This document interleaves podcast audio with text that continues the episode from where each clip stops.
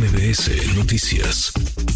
Le agradezco estos minutos a José Medina Mora y Casa, el presidente nacional de Coparmex. José, gusto en saludarte, ¿cómo estás? Muy buenas tardes, Manuel, qué gusto saludarte. Igualmente, muchas gracias por platicar con nosotros. Eh, ¿Cómo ves eh, lo que has leído, lo que has ojeado, lo que se ha filtrado y lo que ha trascendido de estos materiales, de estos libros de texto gratuito? ¿Cuál es tu opinión, José? Sí, bueno, el análisis que hemos hecho en Coparmex es que es muy importante que se respete la ley. En este sentido, eh, la ley es muy clara de cuál es el proceso que debe de seguir el cambio en los libros de texto gratuito. Este establece que estos cambios tienen que ser de alguna manera dialogados con padres de familia, con maestros, con expertos en pedagogía, con expertos en educación, y, claramente no se siguió el debido proceso. Eh, tan es así, recordarás, Manuel, que hace un año que se anunció el nuevo plan de estudios, hubo eh, un amparo que presenta un organismo de la sociedad civil especializado en educación, que es Educación con Rumbo, en donde se planteaba iniciar un programa piloto. Y, básicamente decir, como no se dio el debido proceso eh, del cambio de plan de estudios con los libros de texto nuevos, entonces se concedió ese amparo, no se hizo ese programa piloto ahora se pretende iniciar las clases sin haber hecho el programa piloto. Pero no nada más eso, Manuel, en mayo de este año, eh, la eh, Unión Nacional de Padres de Familia presenta un amparo y les es concedido precisamente por no haber cumplido el debido proceso de revisión de los libros de texto y lo que determina el eh, Poder Judicial es que se suspenda definitivamente la impresión de los libros. Esto es ratificado eh, el mes pasado por un juzgado federal que ordena a la SED el cumplir con la suspensión definitiva de la impresión de libros de texto. Mm.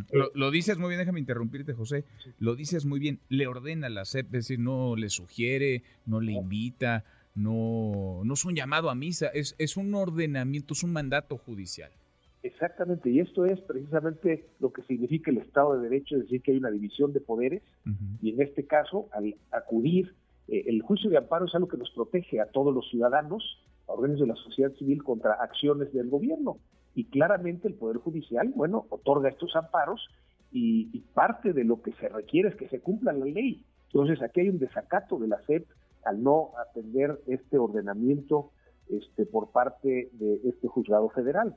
Entonces, más allá de las eh, modificaciones que se requiriera hacer, que si hay imprecisiones, eh, que muchos se han hablado, eh, claro que preocupa pues, muchos de los temas que has comentado, Manuel, que si eh, los libros de texto, en la parte de matemáticas, pues antes tenían 100 páginas, fueron creciendo a 150 páginas, eh, disminuirlo a 13 páginas, pues sí llama la atención, imprecisiones en las fechas, en falta de ortografía, y todo eso es perfectible, pero nos parece que el tema central es que se tiene que cumplir la ley.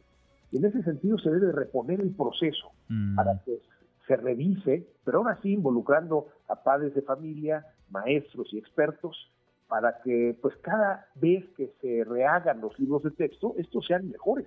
Aquí lo que está en juego es la educación de los niños y niñas, es la apuesta a futuro del país y por eso la importancia de que se respete la ley y que se siga el debido proceso. Reponerse el proceso significa a estas alturas del partido, José, que estos libros, los que están, digamos, siendo ya distribuidos por la SEP, no deberían de estar en los pupitres de los, de los estudiantes a partir del próximo ciclo escolar, a partir del 28 de agosto. Este, de acuerdo con la ley, al no haberse seguido el debido proceso, estos libros no son legales. Mm. Quiere decir que los libros anteriores siguen siendo legales y son los que se deben de seguir utilizando.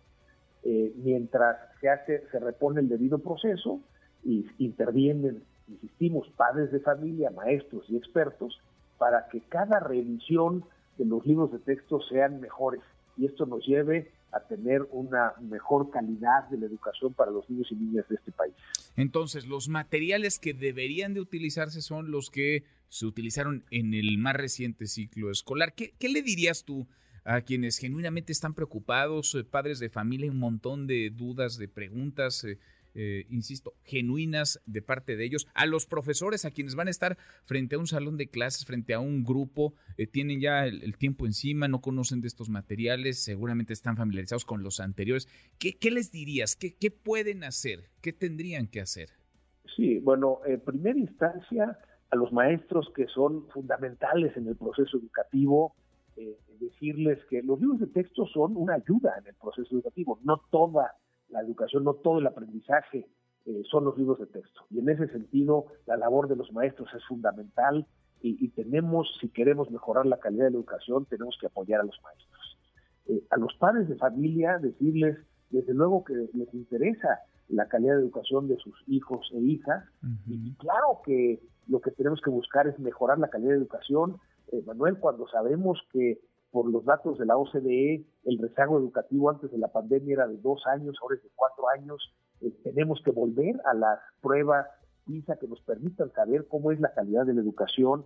Eh, hay estándares internacionales en cómo se aprende las matemáticas, la lectoescritura, las ciencias, y eso es lo que tenemos que incorporar en el proceso pedagógico eh, no nada más de los libros de texto, sino precisamente del proceso que siguen los maestros para enseñar a los niños y niñas. Entonces, eh, sí tenemos que estar al pendiente, todos los padres de familia, los maestros, organismos de la sociedad civil. Se ha logrado ya mucho, Manuel, eh, recordarás que querían quitar los grados escolares, se presentó un amparo que se ganó, con lo cual ya no pudieron quitar grados escolares, querían también evitarse calificar a los alumnos, se presentó un amparo que se ganó, por lo tanto ahora sí tienen que calificar a los alumnos.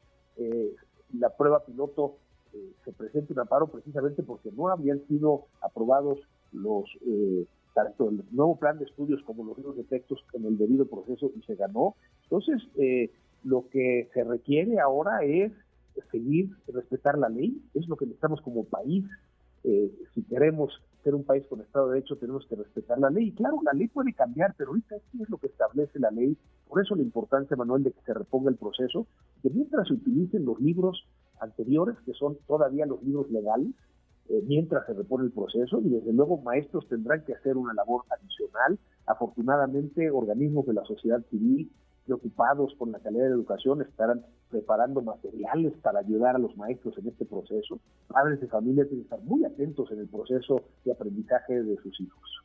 Pues sí, respetar la ley, qué, qué complicado suena a estas alturas del partido eso que tendría que ser tan simple, sobre todo en un Estado de Derecho, sobre todo en una democracia. José, te agradezco estos minutos, muchas gracias. Muchas gracias, Manuel, un saludo para ti y para toda tu audiencia. Gracias, muy buenas tardes